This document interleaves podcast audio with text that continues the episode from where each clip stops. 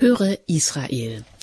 Vorbereitung auf den Sonntag mit den Gottesdienstlesungen. Dazu lade ich Sie recht herzlich ein hier bei Radio Horeb und Radio Maria Südtirol. Mein Name ist Anjuta Engert. Mit großen Schritten geht es auf Weihnachten zu. Jesaja, einer der großen Propheten im Alten Testament, kündigt die Geburt eines Kindes durch eine junge Frau an.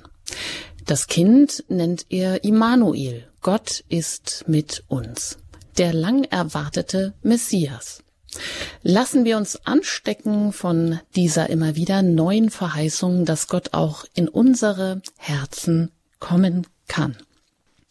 In den weiteren Lesungen zum vierten Adventssonntag geht es darum, wer dieses Kind ist, wie uns diese unglaubliche Botschaft vom Kommen des Gottessohnes in unsere Welt auch berühren kann. Im kleinsten Format Mensch, als Baby in einer Krippe, ganz in die Obhut von Menschenhand gegeben. Paulus bezeugt es im Römerbrief ebenso der Evangelist Matthäus der über die Geburt Jesu dramatisch erzählt. Ja, und herzlich willkommen heißen darf ich heute zu diesen, zu den Auslegungen der Bibeltexte Pater Robert Maria Weinkötz von den Brüdern vom gemeinsamen Leben, auch Augustiner Chorherren aus der Wallfahrtskirche zur Mutter mit dem gütigen Herzen im Kloster Waghäusel. Das war jetzt lang und viel. Grüß, ja, grüß Sie herzlich, Pater Robert. Ja, grüß Gott an Sie und auch an alle, die sich jetzt Zeit nehmen für Gottes Wort. Ja, Sie haben im Anschluss an die Lesungen, die Auslegung auch die Möglichkeit, wenn noch Zeit verbleibt, sich dann auch mit Ihren Fragen hier einzubringen in der Sendung. Pater Robert, Sie sind verantwortlicher Wallfahrtsrektor und Hausoberer. Vielleicht interessant an dieser Stelle auch, Sie planen ein Haus der christlichen Nächstenliebe, also interessante Projekte, die Sie dort vor Ort haben. Und dazu waren Sie auch diese Woche bei Radio Horeb im Tagesgespräch zu Gast. Wer Interesse hat, der kann das in der Mediathek nachhören. Und so gibt es auch weitere viele Angebote, zum Beispiel Anbietungen 24-7, also Immer während der Anbetung bieten sie an, auch zum Kennenlernen und zum Mitarbeiten, Gebetskreise, Lobpreis, Gottesdienste, eine Männergebetswache, also viele Sachen, die da im Kloster Waghäusel auch auf offene Herzen warten. Ja, es gibt auch so eine Art Ticket für eine Audienz beim Herrn und so ein Ticket wollen wir jetzt auch gleich noch mit einem Eingangsgebet erwerben, wenn ich das so sagen darf. Ähm, vorab aber noch, wenn Sie gleich das mitverfolgen möchten, nämlich die Lesungen zum vierten Adventssonntag, dann können Sie schon mal anfangen und aufschlagen im Alten Testament. Das ist bei Jesaja im siebten Kapitel und da beginnen wir gleich mit Vers sieben bis vierzehn. Dann kommt der Römerbrief dran, der im ersten Kapitel Vers 1 bis 7 und das Matthäusevangelium im ersten Kapitel Vers 18 bis 23. Ich wiederhole das dann jeweils nochmal. Pater Robert, jetzt darf ich Sie erstmal um ein Gebet bitten. Ja, Audienz heißt hören, hören auf Gott und er will auch, dass ja, dass wir mit Vertrauen jetzt zu ihm kommen und uns einlassen auf sein Wort. Er hat uns etwas zu sagen, etwas Entscheidendes auch durch die Worte der Heiligen Schrift.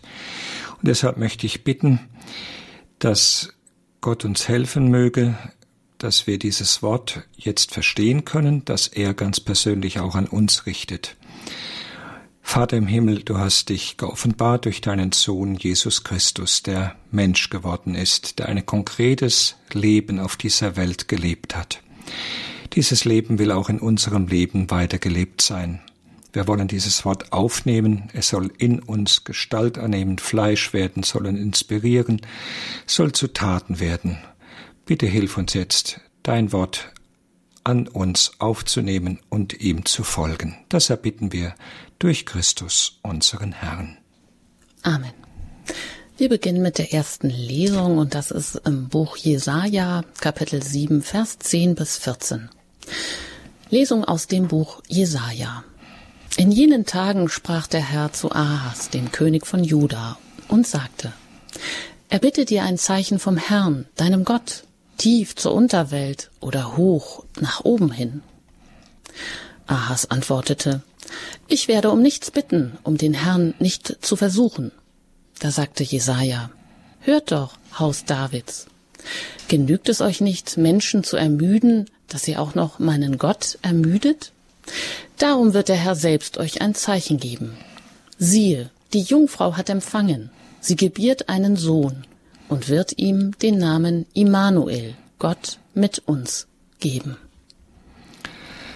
Ja, wir sehen hier schon die Hauptakteure, die auch später wieder genannt werden. Das Haus David, David als König und seine Nachkommen. Hier zunächst einmal König Ahas und später der Nachkomme aus dem Haus David, Josef. Von ihm erzählt das Evangelium. Ganz unterschiedlich sind die Reaktionen auf das Wort Gottes, auf das Angebot Gottes. Ahas und Josef sehr gegensätzlich in ihrem Reagieren auf den Anruf, auf das Angebot Gottes, auf das Zeichen, das Gott schenkt. Gehen wir zunächst zu Ahas, dem König von Juda. Er war in einer Zeit König, wo Israel und Syrien sich verbündet haben, um gegen Juda in den Krieg zu ziehen. Sie wollten Juda einbeziehen und unter ihre Gewalt bringen, um sich dann in einer Koalition gegen den König von Assur, die damalige Großmacht, zu verbünden. Sie haben also einen Aufstand geplant gegen diese Großmacht, die alle Völker in der Umgebung unter ihrer Herrschaft gebracht hat. Und nun hört Ahas, dass der König von Israel und der König von Syrien auf dem Weg sind, Jerusalem zu erobern, und er hat Angst, verständlicherweise. Und jetzt kommt das Angebot Gottes durch den Propheten an ihn. Ein ungewöhnliches Angebot. Er bittet dir ein Zeichen vom Herrn, deinem Gott. Und jetzt wirklich ein Freifahrschein, kann man sagen, sei es tief aus der Unterwelt oder hoch nach oben hin. Ein Zeichen also, dass er wählen darf und er soll bitten. Also sehr großzügig, wie Gott hier reagiert. Er darf um ein Zeichen bitten, der Nähe Gottes, des Schutzes Gottes. Und was tut nun Ahas auf dieses Angebot hin? Ahas scheint demütig zu sein, aber wir schauen hin, ob das wirklich auch den Tatsachen entspricht. Als König, der Verantwortung hat, für ein ganzes Volk, der schauen muss, dass Juda, dass Jerusalem geschützt bleibt und nicht untergeht. Was tut er auf dieses großzügige Angebot Gottes antworten? Ich werde um nichts bitten und den Herrn nicht versuchen. Scheinbar demütig, scheinbar ganz vertrauensvoll, aber der Prophet Jesaja deckt auf, was sich hinter diesem Gewand verbirgt. Das, das Gewand der Demut ist keine Demut, es ist Unglaube. Er sagt es sehr klar, und er spricht nicht nur Ahas an, sondern das ganze Haus Davids, scheinbar auch manche seiner Vorfahren, alles, was da in diesem Haus ja gewachsen ist, was sich angesammelt hat an Widerstand gegen Gott. Genügt es euch nicht, Menschen zu ermüden, dass ihr auch noch meinen Gott ermüdet? Es kann man auch übersetzen, genügt es euch nicht, Menschen zur Last zu fallen, so dass ihr jetzt auch noch meinem Gott zur Last fallen müsst? Ja, Menschen ist das Haus David oft zur Last gefallen durch ungerechte Ausübung von Herrschaft. Menschen ist das Haus David zur Last gefallen durch den Abfall vom Bund Gottes und durch die soziale Ungerechtigkeit, die daraus erwachsen ist. Es war oft nicht eine Herrschaft, die Menschen geliebt haben, Könige waren in vielen Zeitepochen der Geschichte Judas dem Volk wirklich Last gewesen. Aber jetzt sagt der Prophet, ihr werdet auch noch meinem Gott zur Last, ihr ermüdet Gott. Wie kann man das verstehen?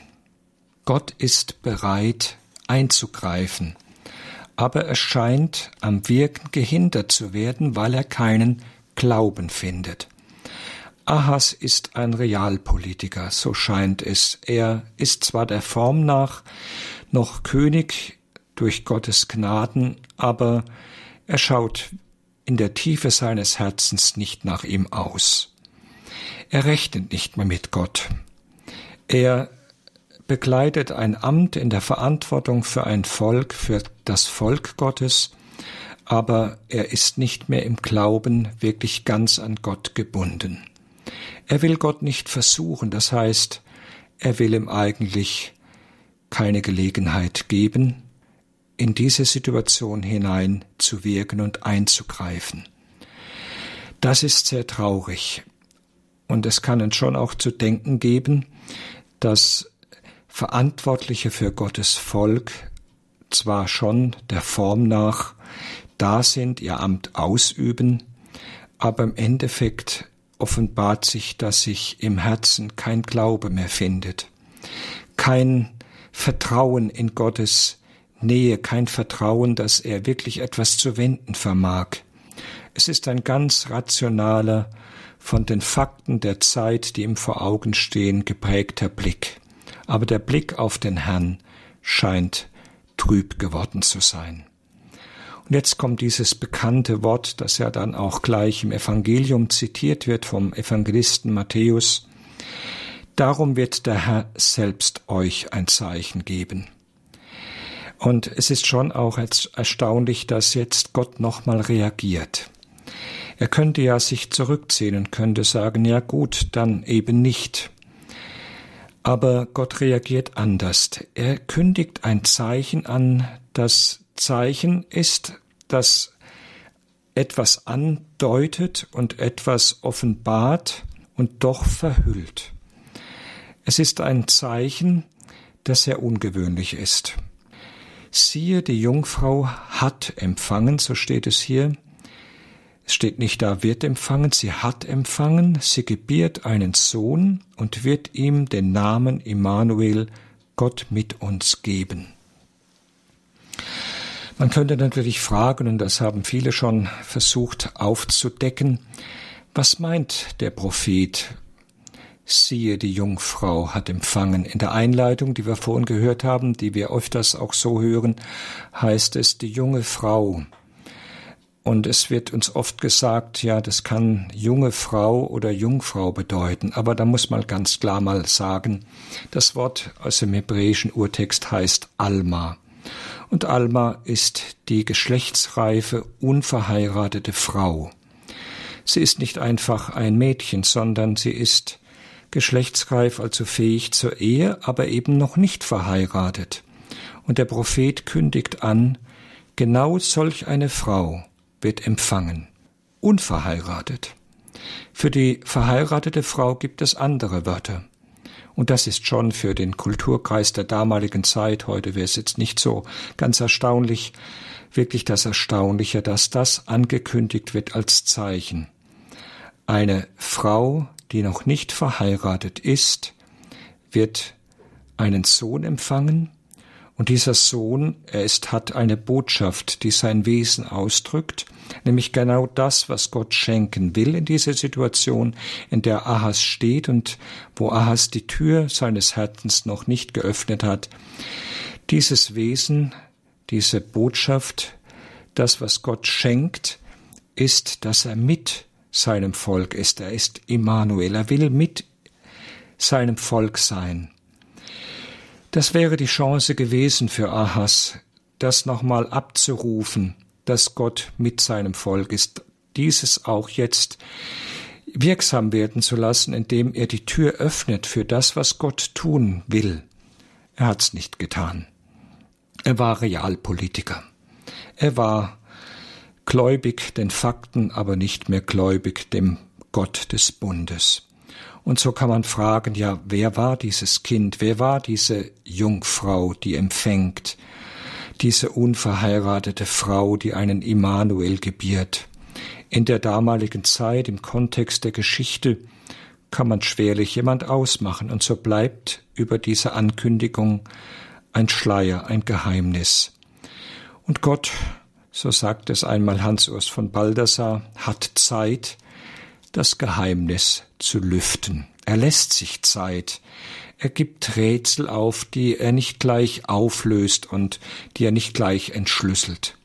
Es dauert nochmal 700 Jahre, bis unter der Führung des Heiligen Geistes die Geschehnisse um die Geburt Jesu plötzlich das Licht werfen auf diese geheimnisvolle Stelle. Dieser Emmanuel, er wird in Jesus sichtbar. Er ist derjenige, der von der Jungfrau empfangen wird, wo Gott selber ein Zeichen gibt, wo er die Initiative ergreift und wo er etwas schenkt an Nähe, ja an Hilfe, an Rettung, ja wo er mit dem Menschen ist auf eine so ungewöhnliche Weise, dass er nicht nur schützend da ist, nicht nur fürsorgend, sondern eingeht in unser Menschsein. Da haben die Evangelisten begriffen, dieses Wort ist im Kommen Jesu Wirklichkeit geworden. Dieses Wort ist im Kommen Jesu nun erfüllt und im Gegensatz zu Ahas, im Gegensatz zu, zu diesem ungläubigen König, ist Josef, der dann später auf den Plan treten wird, ein Gläubiger. Er ist nicht müde, auch wenn er schläft, aber nicht müde im Herzen, er ist gläubig. Maria steht da als die Vertreterin, ja, des Hauses Israels, als die Tochter Zion und sie ist die Frau, die Gott wirken lässt. Gott sei Dank wird der Unglaube des Ahas, der Unglaube so vieler im Hause David aufgelöst und nun erlöst durch diese beiden Nachkommen Davids. Soweit mal diese Gedanken zur Lesung, später noch etwas mehr zu diesem schönen Wort, zu diesem großartigen Angebot, woher das Zeichen kommen darf von unten tief aus der Unterwelt oder hoch nach oben hin. Aber jetzt wollen wir erstmal das, was wir gehört haben, versuchen nochmal in uns nachklingen zu lassen und werden dann nach einiger, nach einigen Takten der Musik auf die zweite Lesung noch hören.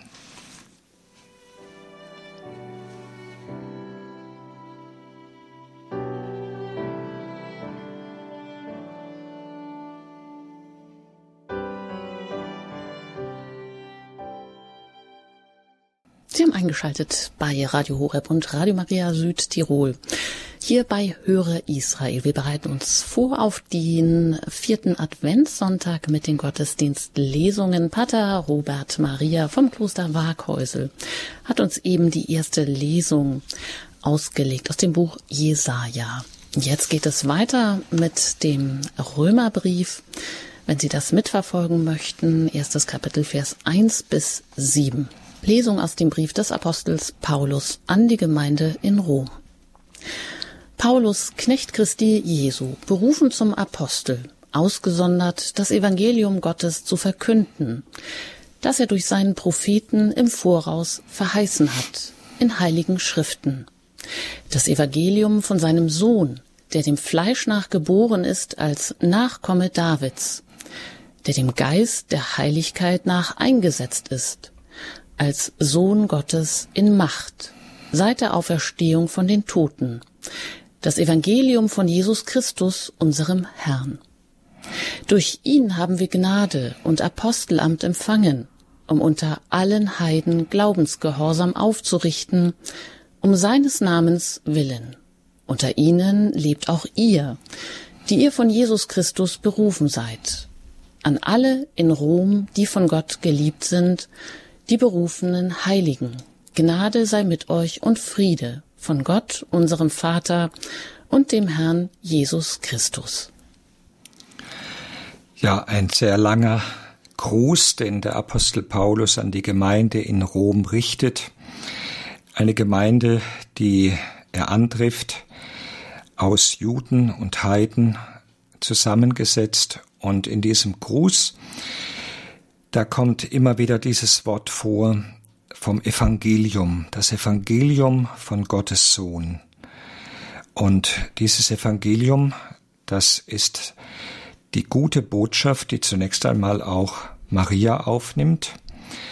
Wir kennen die Worte, die vier Evangelien Und diese vier Evangelien drehen sich um diese frohe Botschaft, die zunächst einmal Maria empfangen hat, die dann im Wirken und im Leben Jesu uns begegnet, als befreiend, als heilend, als eine Botschaft, die uns als Kinder Gottes anspricht, die in uns Glauben weckt und die uns selber dann auch ruft, dass wir aus diesem Angesprochensein im Glauben selber wirken und selber zu Boden dieser frohen Botschaft werden. Und als solcher ist Paulus nun auch angesprochen worden. Er hat den Glauben empfangen an Jesus Christus. Er hat ihn verkündet bekommen auf eine ganz ungewöhnliche Weise. Wir kennen seine Geschichte, ja, wie er zum Glauben gefunden hat durch das Offenbaren Jesu, der sich ihm offenbart hat vor den Toren von Damaskus. Worauf es mir aber ankommt, ist dieser Vers 3. Paulus ordnet das Evangelium ein als Erfüllung der Verkündigung der Propheten, das heißt aller Verheißungen, die bereits in der Heiligen Schrift vor dem Kommen Jesu enthalten sind. Und dann legt er dar in dieser Gemeinde, dass diese Verheißungen in der Heiligen Schrift, im Wort Gottes nun ihre Erfüllung gefunden haben im Kommen Jesu. Und jetzt schauen wir, was er im Vers 3 von Jesus sagt. Und es scheint wie eine feste Glaubensformel zu sein, die er hier schon aufgreift. In den Heiligen Schriften hat er Gott also das Evangelium im Voraus verheißen, das Evangelium von seinem Sohn, der dem Fleisch nach geboren ist als Nachkomme Davids, der dem Geist der Heiligkeit nach eingesetzt ist als Sohn Gottes in Macht, seit der Auferstehung von den Toten, das Evangelium von Jesus Christus, unserem Herrn. Dem Fleisch nach geboren als Nachkomme Davids. Damit knüpft Paulus noch einmal an an das Haus David, von dem wir eben schon gehört haben, in der ersten Lesung aus dem Buch des Propheten Jesaja. Ein Vertreter war uns schon begegnet, das ist Ahas. Diesem Haus David wird ein Nachkomme verheißen. Ein Nachkomme, dessen Herrschaft kein Ende haben wird. Es ist eine Verheißung, die schon weit vorausgeht und die noch nicht erfüllt worden ist. Und Paulus sieht, dass diese Verheißung dieses Nachkommens sich erfüllt hat im Kommen Jesu, der aber eben aus dem Fleisch nach aus diesem Königshaus kommt. Das heißt, es, er bezieht sich ganz auf diese königliche Abstammung aus diesem inzwischen verarmten und machtlosen Könighaus David. Und mit dieser Nachkommenschaft nimmt er die ganze Glaubensgeschichte, die ganze Geschichte dieses Königshauses auf und man darf auch sagen auf sich, im Segen, aber auch in der Last, die mit aller Untreue, die im Laufe der Geschichte sich angesammelt hat, auch verbunden ist. Am Ende sehen wir, dass das Haus David machtlos ist. Es gibt noch einige Nachkommen von diesem Haus Davids in Bethlehem und einer der Vertreter ist ja auch dann Josef und wohl auch Maria. Aber äußerlich gibt es keine große Machtentfaltung mehr, es gibt kein Königspalast mehr, aber die Nachkommenschaft aus David ist wichtig und darauf legt ja dann später auch die Volkszählung Wert, dass eben jeder in seine Stadt und gehen muss und Josef eben auch in diese Davidstadt Bethlehem. Soweit also zu dieser fleischlichen, also dieser fleischlichen Wurzel des Messias, der eben ja aus dem Wort Gottes verkündet ist und aus dem vom Fleische nach eben als echter Nachkomme Davids zählt durch die Annahme und das werden wir gleich noch bedenken, die er dann durch Josef erfährt, der ihn wahrhaft als seinen Sohn dem Gesetz nach annimmt und sich als Vater für Jesus dann auch verantwortlich weiß. Der zweite Teil im Vers 4 ist etwas schwieriger zu begreifen, finde ich, wo es dann heißt, in der gleichen Gliederung des Satzbaus, also der dem Fleisch nach geboren ist als Nachkomme Davids, und jetzt heißt es, der dem Geist der Heiligkeit nach eingesetzt ist als Sohn Gottes in Macht seit der Auferstehung von den Toten. Dem Geist der Heiligkeit nach eingesetzt. Da kommt etwas zum Tragen, was von oben kommt. Und da hören wir nochmal im Hintergrund dieses Angebot Gottes ein Zeichen, sei es von oben, nach oben hin. Und hier merken wir dieses Zeichen nach oben hin, das kommt vom Geist. Jesus ist nicht nur von unten gekommen und wird später dann eben, wie es dann manche Lehrer dann auch verkündet haben, eben angenommen als Sohn Gottes, sondern er wird von Anfang an dem Geist der Heilig nach, Heiligkeit nach eingesetzt und ist eingesetzt als Sohn Gottes. Er kommt also wirklich von oben und zwar nicht nur im Zeichen, sondern er kommt wahrhaft von oben als Sohn Gottes. Und jetzt könnte man denken, naja gut, das hat er erst so richtig empfangen seit der Auferstehung von den Toten, aber man muss auch daran denken, dass sich der Vater bei der Taufe Jesu im Jordan schon deutlich ausgesprochen hat, als er sagte, dies ist mein geliebter Sohn, an dem ich mein Wohlgefallen habe. Da ist er schon als Sohn Gottes vom Vater bezeugt. Wir haben es eben, wir haben es heute ja auch im Tagesevangelium schon vielleicht gehört. Aber die volle Machtentfaltung, die volle Auswirkung dieser Sohnschaft, die volle Entfaltung auch dessen, was dann Jesus wirken darf in dieser Sohnschaft, das ist erst in der Auferstehung von den Toten offenbar geworden und frei geworden. Denn jetzt, durch Kreuz und Auferstehung, wird der Mensch fähig, im Glauben Jesus aufzunehmen und er darf sich als Kind Gottes begreifen. So ist also in Jesus ein zweifaches Nachkomme Davids, aus jüdischen Wurzeln. Wir können kein Evangelium eben verkünden, ohne daran zu denken, aus welcher Wurzel Jesus kommt. Alle Versuche, ihn abzulösen von dieser Wurzel sind heretisch und letztlich gegen Gottes Weisung und gegen Gottes Vorsehung gerichtet.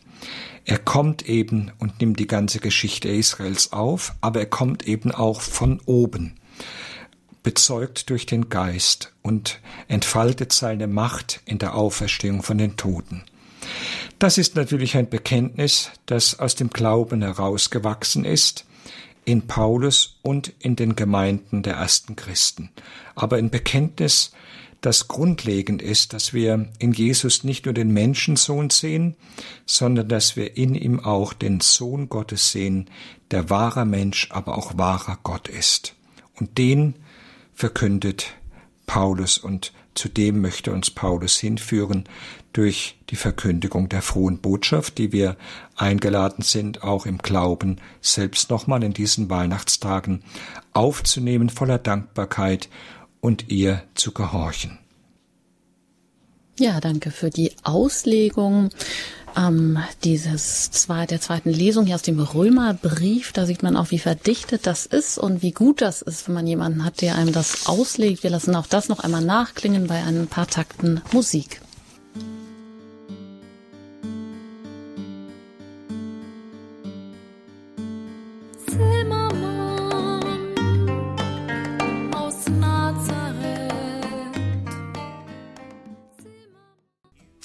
Radio Horeb und Radio Maria Südtirol, höre Israel. Wir bereiten uns vor auf den Sonntag, den vierten Adventssonntag mit den Gottesdienstlesungen. Sie haben, haben wir gehört aus dem Buch Jesaja, aus dem Römerbrief, dem Matthäus-Evangelium über die Geburt Jesu, die da, ja, ganz dramatisch auch erzählt wird. Da ist auch Josef im Vordergrund, auch hier vielleicht die Möglichkeit, ja, Josef mal ganz neu zu entdecken. Wenn Sie jetzt noch eine Frage haben an Pater Robert Maria aus dem Kloster Waghäusel, der uns diese Texte wunderbar auch ausgelegt hat, können Sie das jetzt gerne tun unter der 089 517 008 008. acht. Ja, es verbleiben noch einige Minuten, also greifen Sie gerne zum Hörer und fragen Sie das, was Sie vielleicht schon immer nicht verstanden haben. Dazu haben Sie jetzt die Möglichkeit. Vielleicht rufen Sie auch außerhalb von Deutschland an. Dann wählen Sie zuerst die 0049 und dann 89517 008 008. Pater Robert, Sie haben ja auch gesagt, so bei der Auslegung des Evangeliums hier bei Matthäus, wo diese Geburt Jesu aus der Perspektive des Josef nochmal so dramatisch erzählt wird. Der Josef, der wurde ja in der bildenden Kunst auch immer gerne ja als alter Greis teilweise dargestellt, so etwas am Rande, als würde er biologisch eben gar nicht dazu gehören. Ja, hat man die Rolle des Josef vielleicht oft vernachlässigt, weil man irgendwie Schwierigkeiten hatte, mit der klarzukommen. Und ist das vielleicht heute auch durch Papst Franziskus ja, gibt es da eine neue Bewegung, auch Josef ganz neu, auch für uns heute zu entdecken? Der, glaube ich, sogar an einem Josefstag eingeführt wurde äh, und dann noch durch das Josefsjahr nochmal ganz besonders den Blick auf diesen Heiligen gelenkt hat, als einen Mann des Glaubens, als einen voll verantwortlichen Vater, als jemand, der wirklich ganz wach war und der seine Aufgabe wirklich gut gemacht hat und der uns gerade in diesem Schreiben über den heiligen Josef ja unheimlich schöne Betrachtungen geschenkt hat, die uns auch für unser Leben heute in unserer Zeit eine große Hilfe sein können, dass wir diesen heiligen Josef wirklich auch als väterliche Figur, als jemanden an unserer Seite wissen dürfen, der gerade in den ganzen Schwierigkeiten unserer Zeit und unseres Glaubenslebens uns durchaus helfen kann und der uns sich auch anbietet als jemanden, der auch väterlich seine Verantwortung wahrnimmt, auch jetzt. Ich denke schon, dass er verdient, dass wir ihn ernst nehmen und als Mann aus Fleisch und Blut wirklich betrachten.